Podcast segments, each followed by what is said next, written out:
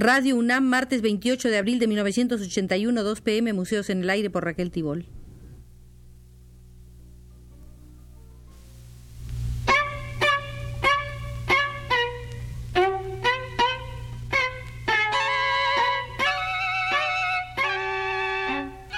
Museos en el Aire.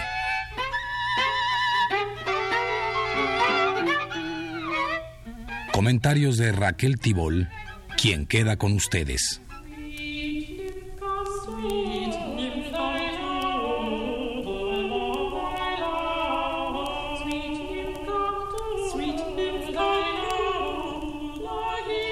En 1954, en Stuttgart, apareció publicada una interesante aportación al análisis del objeto artístico y sus complejas repercusiones en el espíritu.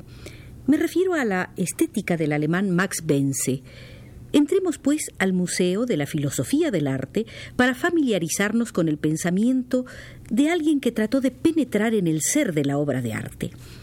Opinaba Bense que las épocas que se interesan en escasa medida por el arte se complacen en transformar las condiciones en fines, porque, en general, necesitan una indicación sobre el sentido, el fin o el resultado de las actividades humanas. Esas épocas relegaron a segundo término o perdieron del todo el gusto por el arte, porque, según es de suponer, tuvieron un motivo para hacerse morales y ocultar las debilidades de sus decisiones, los eclipses de su razón, las fealdades de su ánimo y los calabozos en que encierran su imaginación.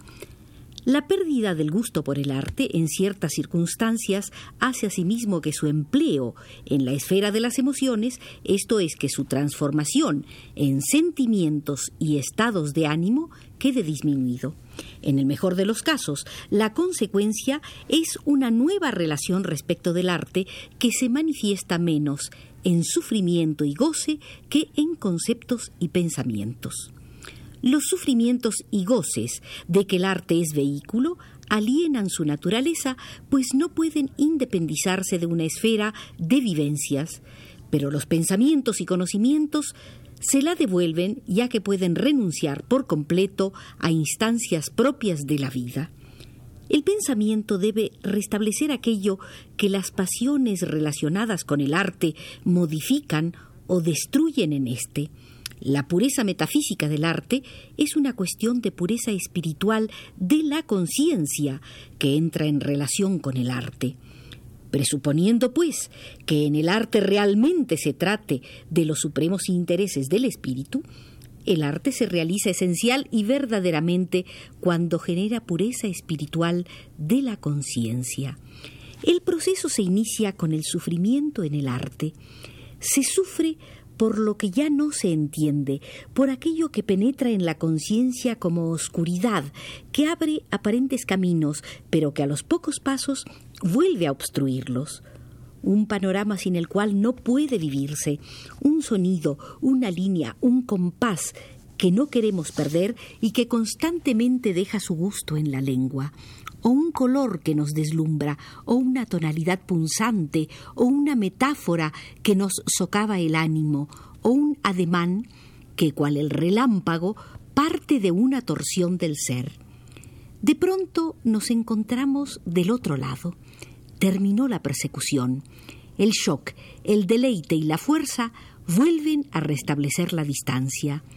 Sabemos lo que vemos, Percibimos lo que oímos, sentimos lo que tocamos y reconocemos la cadencia, el verso, la palabra, cuando una hermosa curva de la línea nos devuelve, sacándola de las tinieblas, la antigua visión.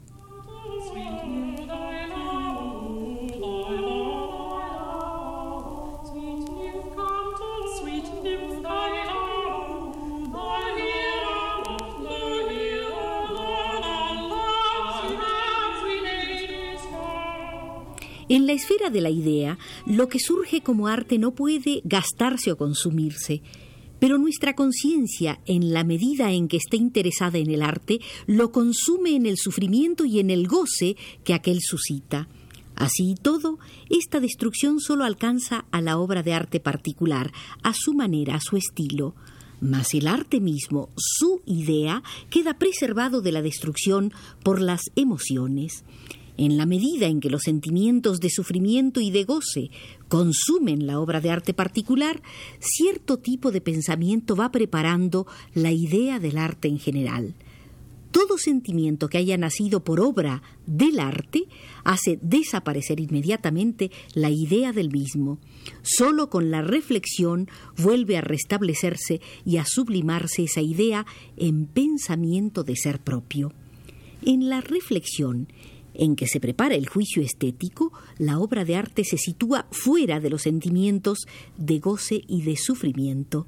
Solo se la puede comprender completamente como acontecimiento consciente de nuestra inteligencia y solo en la condición del juicio, en la condición de teoría, obra sobre nuestro espíritu, aunque por otra parte también es cierto que las experiencias que preceden a tal teoría se fundan no solo en observaciones, sino también en sentimientos, en el sufrimiento y en el goce. Pero el carácter sobresaliente de una teoría estética en la que se sostenga que la obra de arte debe estar al servicio de los supremos intereses del espíritu, estriba precisamente en que, contrariamente a lo que ocurre con las teorías físicas, la teoría estética no tiende a poseer un contenido real, sino a eludirlo. La obra de arte no es estética aplicada, en cambio sí lo es la crítica de esa obra.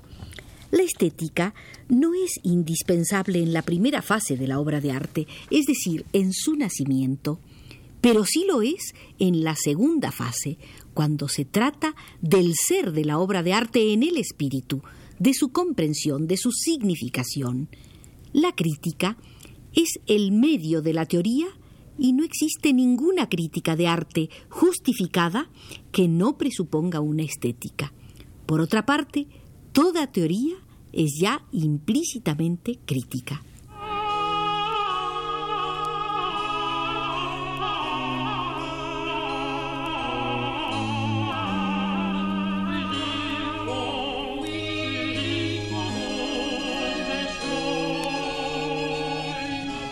Así como la realidad es el modo del ser de la naturaleza, la belleza es el modo de ser del arte, o para decirlo con mayor precisión, la belleza es una expresión que vale para designar el modo particular del ser de todo arte.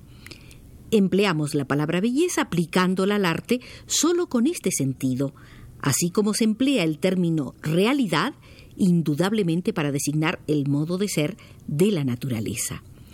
Considerar la belleza como modo de ser del arte implica que el problema del análisis y de la interpretación de este modo se halla dentro del marco de una teoría, de una estética, y con ello el arte mismo queda reconquistado como un tema del ser.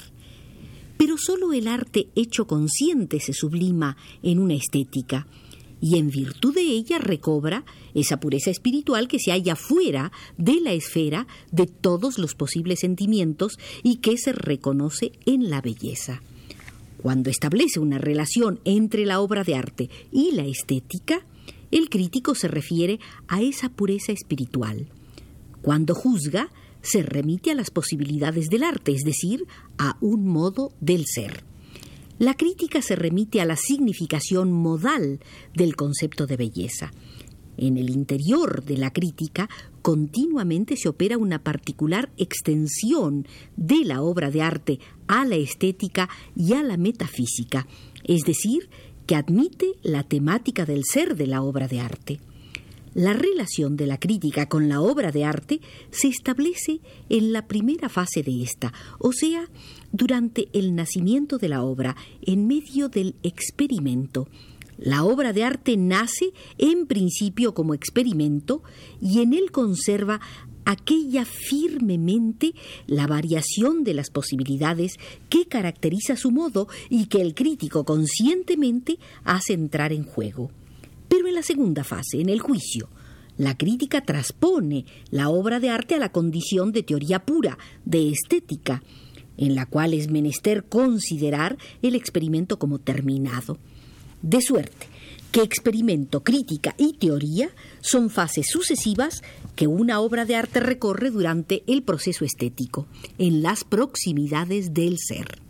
Experimento, crítica y teoría nos revelan uno tras otro ese fascinante modo del ser de la obra de arte que solemos designar con el concepto, quizá un poco gastado y oscuro, de belleza.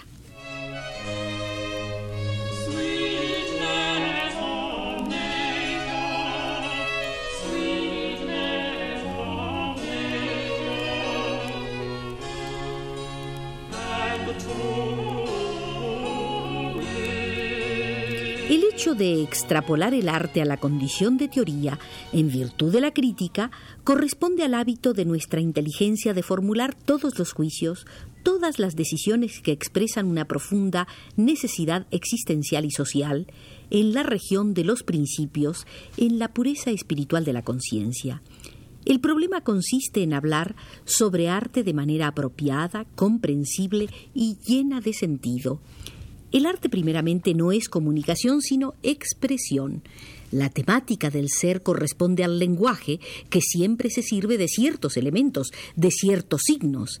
En estética se habla en otra especie de lenguaje sobre el lenguaje del arte. En cierto modo, el arte y la estética se comportan respectivamente como lenguaje del objeto y metalenguaje. Todo lo que el arte expresa todo lo que revela y todo lo que formulamos en la estética no es teoría del arte, sino metateoría del arte. Desde hace más de dos mil años, el arte manifiesta una singular continuidad, pero toda discusión sobre el arte llega irremisiblemente al punto en el cual ya nadie sabe de qué se está hablando. El hecho de que el quehacer científico se dedique en las artes particulares a cuestiones de historia y erudición es sin duda una consecuencia del inapropiado estado en que se hallan las terminologías y las teorías de la estética. Los parloteos en torno a las cosmovisiones de los artistas no constituyen ninguna crítica. La estética es teoría filosófica, crítica metódica, terminología general. A menudo se hace resaltar el hecho de que el arte, la literatura y la música modernos están mucho más desarrollados y son mucho más complejos que antes. También se hace notar que lo artificial en el sentido clásico se ha convertido poco a poco en un manierismo técnico de sello moderno. Pero lo cierto es que la técnica moderna se representa como un estado artificial de contenido real, estado en el cual las abstracciones de la teoría pura se hallan tan presentes como las funciones de la práctica. Las obras de arte, los productos, son definidos metafísica y ontológicamente extensiones de lo real en otro modo del ser. El arte tiene que corresponder a las estructuras de nuestro espíritu, debe ser un equivalente de nuestra conciencia, un equivalente de principios diferentes de aquellos que se contentan con el análisis y la síntesis.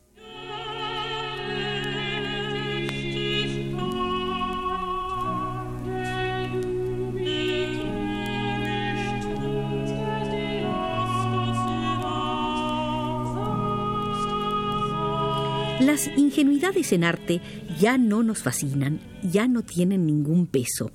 Hoy la posibilidad de la finesse y de la profundidad ya no son cosas que correspondan exclusivamente al arte. La mecánica de Galileo acaso no fuera aún profunda, y en este sentido el arte y la poesía de la época clásica estaban muy adelantados respecto de la mecánica. Pero hoy la mecánica, tanto en aquellas cosas de que nos habla como en el modo de hacerlo, manifiesta una profundidad, un alcance y una finez de la inteligencia tales que a los artistas les resulta difícil mantener un paso equivalente en su marcha. Nuestra conciencia de la ordenación y del ser de las cosas tiene un fundamento científico y técnico pero nuestra conciencia ya no es en modo alguno religiosa. Lo que a este respecto aún se manifiesta periódicamente corresponde a la esfera del ingenio psicoanalítico, que es posible desenmascarar y en el cual los modernos filisteos ponen a salvo los sustitutos de valores legítimos. Desde luego que a la estética le corresponde tratar analíticamente situaciones del ser y situaciones de la conciencia de la obra de arte. Por lo que hace a los atributos metafísicos de la actividad artística, o para decirlo con mayor precisión, a los aspectos ontológicos, corresponde afirmar que el acaecer íntimo del ser alcanza aquí mayor profundidad que en la ciencia. Así, como hoy la ciencia incluye dentro de sí la claridad metafísica de su racionalidad más altamente desarrollada y ya no necesita abandonarse a los buscadores de Dios y a espíritus semi-iluminados, al arte moderno, en virtud de su creciente racionalidad, se le ofrece la posibilidad de ser, al propio tiempo, composición metafísica es indispensable que la estética se sirva de los posibles medios, principios y terminologías que definen a esa racionalidad y con los cuales trabajan hoy el arte, la técnica, la ciencia, la literatura y la filosofía.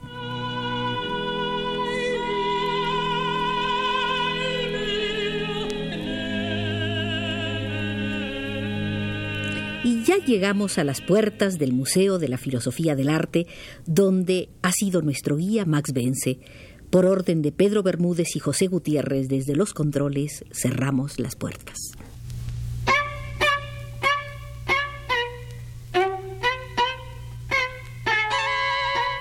Museos en el aire.